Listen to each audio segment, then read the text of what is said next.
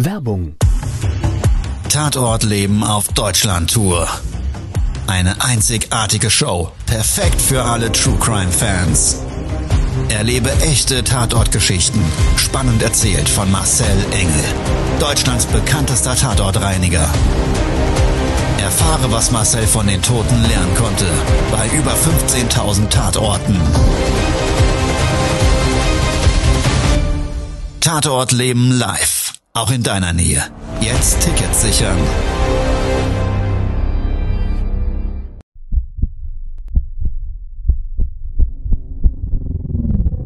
Todesursache. Der Podcast mit Tatortreiniger Marcel Engel. Es wird immer mal wieder in meinem Podcast vorkommen, dass wir sehr tief in das Geschehen eintauchen. Ich werde offen darüber sprechen. Damit meine ich, dass Flüssigkeiten wie Blut als Element das kleinste Problem sein wird. Ich freue mich, wenn ich euch auf eine Gedankenreise entführen darf in meine Welt des Tatortreinigens. Todesursache. Der Podcast mit Marcel Engel.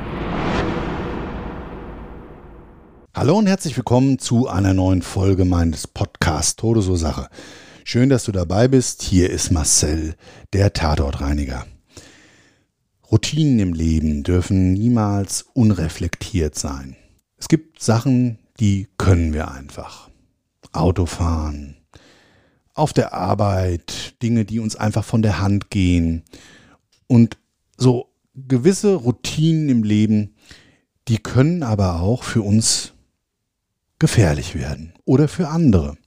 Und ich hatte am 24.12. vor vielen, vielen Jahren dazu eine Tatortreinigung, die genau zu diesem Thema passt. Es ist ein Einsatz gewesen, Notdienst, Anruf der Polizei, die uns oder mich angerufen hat und gesagt hat, bitte kommen Sie vorbei, wir brauchen Sie zur Bereinigung einer Verkehrsfläche. Verkehrsfläche in einem Parkhaus, obwohl privat hat man mich dorthin zugezogen, weil ja, es gab Blutspuren. Und das kann ja erstmal ganz, ganz viele ähm, Ursachen haben und ich habe sonst erstmal nichts weiter erfahren. Bin vor Ort gefahren in eine Parkebene über eine Schranke ins Parkhaus rein und ich konnte in dieser unteren Parkebene am Ende der Fahrstraße linksseits ein Polizeifahrzeug sehen. Nebendran, neben diesem Parkhaus, war eine Fahrstraße außerhalb des Parkhauses und es war so auf Stelzen gebaut und gar nicht mit Wänden außenrum. Und da stand außen auf dieser Fahrstraße ein Krankenwagen. Mitten in dieser Fahrspur dieses Parkhauses stand ein Mercedes-Bus. So ein Vito, 7, 8, 9 Sitzer in schwarz, hinten beschädigt. Sonst konnte man von der Ferne erstmal nicht so viel erkennen. Ich bin dann vor Ort gefahren. Die Polizei hat gerade mit Personen gesprochen, also es war eine Polizistin und ein Polizist. Die hatten jeweils jemanden bei sich und so einen Notizblock und man konnte klar sehen, die befragen wahrscheinlich gerade Zeugen. In dem Krankenwagen selber, die sind ja zugeklebt, auch in den Scheiben, konnte man jetzt nichts erkennen. Blaulicht war oben an. Also habe ich vermutet, da hat sich irgendjemand verletzt. Und dadurch, dass das Fahrzeug auf der Straße stand, hatte ich mir so gedacht, da ist wahrscheinlich ein Unfall passiert. Ich bin dann rüber zu einem Herrn in Gelb, das war der Abschleppwagenfahrer, ähm, und habe den gefragt erstmal, hm, was ist denn überhaupt passiert? Und der hatte mir dann gesagt, ja, also der Vito-Fahrer ist wohl beim Ausparken aus der Parklücke gegen eine Person gefahren. Die Polizei hat dann in dem Augenblick mich mit dem Abschleppwagenfahrer gesehen und hat uns beide rüber gewunken. Die haben dann den Abschleppfahrer beauftragt, das Fahrzeug von der ähm, Fahrbahn zu entfernen, dass also da auch wieder ein normaler Verkehrsfluss ist. Und ich wurde dann gebeten, den, den äh, Bereich, wo der Polizeiwagen stand, der stand nämlich vor einem SUV und auf dem Boden erkennen konnte man so eine ja, Aluminiumdecke, die blutverschmiert war. Und man konnte aber deutlich erkennen, dass unter dieser Decke was drunter liegt. Also das konnte man so in den Umrissen erkennen. Und ähm, ja, diese Wärmeschutzdecke selber, das ist ja so ganz dünnes, dünnes Zeug, ähm, die hat richtig auf den Boden geklebt. Die Polizei hatte mich dann gebeten, diesen Unfallverkehrsbereich abzusperren. Das heißt, wir haben dann so, ähm, so Sichtschutzplanen. Das macht auch oftmals die Feuerwehr, um einfach ja, potenziellen Schaulustigen da keine Bühne zu bieten. Und ich habe dann diese Klappwände aus dem Fahrzeug geholt, habe die aufgebaut und die Polizistin, die kam dann zu mir und hat mir dann das ganze Geschehnis erzählt. Todesursache, der Podcast. Das Opfer.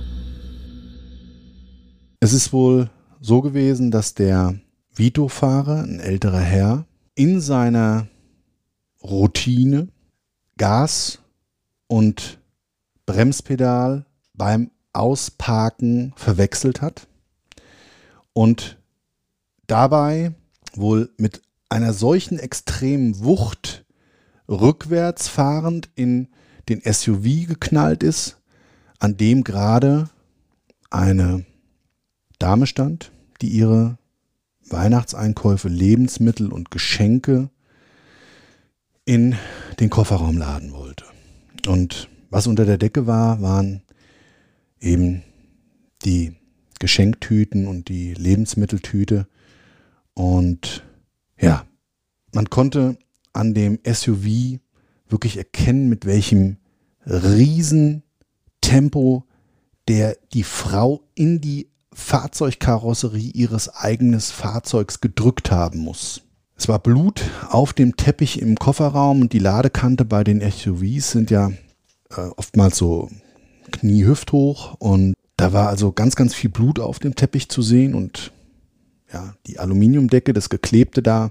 Ich hatte dann, wo ich wusste, okay, das ist eine Lebensmitteltüte, ja noch den Verdacht, dass es wohl viel Flüssigkeit ist aus dem Lebensmittelbrei heraus.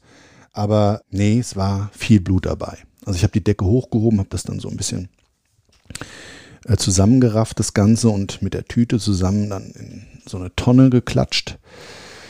Diesen Brei und diese Pampe. Und ja, dabei konnte ich dann sehen, oje, also da ist wohl wirklich jemand schwer, schwer verletzt worden.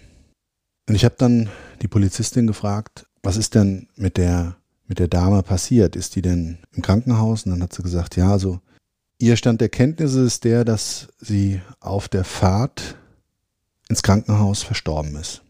Also sie ist ihren schweren und schwersten Verletzungen, was ich ja durch diese riesen Blutlache und auch dem Blut im Kofferraum schon erahnt habe, das hat sich also bestätigt. Sie ist an ihren Verletzungen während der Fahrt gestorben. Dann war es wieder mal da, das Kopfkino. Heiligabend. Und wie muss sich das anfühlen? Für die Menschen, die da übrig bleiben. Es geht jemand aus dem Haus, sagt Tschüss, ich kaufe nochmal schnell ein und ich meine, das ist ja eh Vollstressprogramm am 24. nochmal irgendwie einzukaufen. Äh, ich tue es mir auch jedes Jahr aufs Neue an, aber das ist ja sowieso eine Nummer für sich. Also man ist in diesem Stress und vielleicht hat das auch den Unfallverursacher zusätzlich in diesem Augenblick belastet. Und ich habe mir aber trotzdem erstmal die Verwandten, die Hinterbliebenen, die Menschen, die da übrig bleiben, dieses, dieses, dieses Gefühl, was die dabei haben, irgendwie vor Augen geführt. Und das war echt, ich habe ganz, ganz, ganz große Gänsehaut am ganzen Körper gekriegt. Ich war also im Hühnerkombi drin auf einmal und habe mir gedacht, ach du Scheiße. Also du gehst aus dem Haus nochmal und äh, sagst Tschüss und ja, denkst dann nicht, an nichts Böses und dann, dann, so ist das Leben halt, ist es dann doch vorbestimmt deine letzte Stunde gewesen. Und äh, die hat vielleicht auch noch viel Freude gehabt, dass sie dann beim Einkaufen so ihre letzten Geschenke erobert hat und hat vielleicht zum Schluss dann die Lebensmittel geholt, weil vielleicht Kühlware dabei ist und geht ans Auto und ist in Gedanken selber schon beim Weihnachtsfest oder beim Kochen oder wie auch immer. Und es tut einen Schlag und du wirst zerquetscht. Eine brutale Nummer. Also ich war geplättet und musste auch erstmal von diesem Tatort in den Augenblick weggehen, musste ins Auto gehen, musste mich erstmal sammeln, hat so getan, als würde ich was holen und äh, habe mich da selber so reingesteigert, dass ich erstmal ein Tränchen verdrückt habe. Und habe mich dann aber erstmal wieder wirklich selber wachgerüttelt, weil ich meine, ich bin da nicht zum Heulen, ich bin da zum Tatort reinigen. Ja, aber da war trotzdem wie ich dann so das Blut weggereinigt habe. Also ich habe dann Enzymreiniger auf den Blutflecke äh, geschüttet und äh, habe das dann mit so einem Nasssauger, mit so einem Akkusauger aufgenommen, dass also wirklich auch für alle Leute, die dann diese Verkehrsfläche später wieder nutzen, überhaupt nichts mehr sichtbar ist. Und habe mir so überlegt, ach du Scheiße. Lebenswirkung.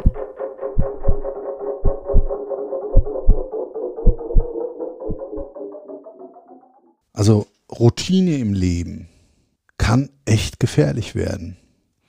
Und gerade auch wenn das dann im Straßenverkehr passiert, dann wird das auf einmal zur tödlichen Waffe. Natürlich nicht gewollt, aber nichtsdestotrotz ist diese Routine im Leben manchmal so extrem gefährlich. Und das sollten wir uns in Lebenssituationen, ob jetzt im Straßenverkehr oder bei der eigenen Arbeit, wo man sich selber sichert oder andere, oder auch wenn man was für andere Menschen tut, die sich auf uns verlassen, sollte man diese Lebensroutine wirklich immer wieder ernst nehmen und sich in diesen Situationen, diesen Augenblicken vor Augen halten. Weil ansonsten kann es eben passieren, dass man bei aller Routine in dem falschen Augenblick einfach einen Lebensfehler macht, der dann im Zweifelsfall einem selbst oder noch viel, viel schlimmer andere Menschen ungewollt das Leben kostet. Ja, das war es mit dieser Folge und diesem Dreiteiler zu der Weihnachtszeit. Ich hoffe, dir hat die Folge gefallen und es wird mich sehr, sehr freuen, wenn du auch das nächste Mal dabei bist bei einer neuen Folge in meinen Podcast Todesursache. Ansonsten gerne abonniere meinen Kanal. Ich bin bei Instagram, bei Facebook unter marcelengel.com. Es gibt ein neues Format auf YouTube. Das heißt Tatort Leben.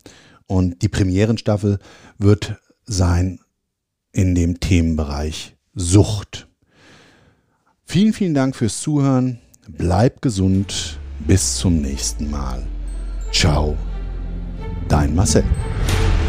Das war's schon mit der neuen Folge von Todesursache, der Podcast mit Marcel Engel, Kopf einer eigenen Spezialreinheit und Tatortreiniger bei mehr als 12.000 Orten auf der ganzen Welt. Was kann Marcel für dich bereinigen? Jederzeit. Weltweit. Melde dich oder klick dich einfach mal durch auf marcelengel.com. Empathisch, tiefgründig, ehrlich. Todesursache lässt dich garantiert nicht kalt. Seid dabei. Ich freue mich. Abonniere die Staffel und du kommst für keine Folge zu spät.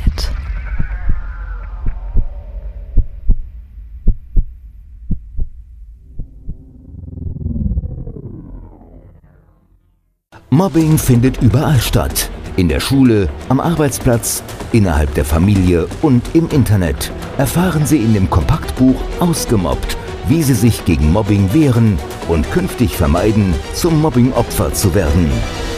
Ausgemobbt von Marcel Engel und Martin Zowak, überall im Buchhandel.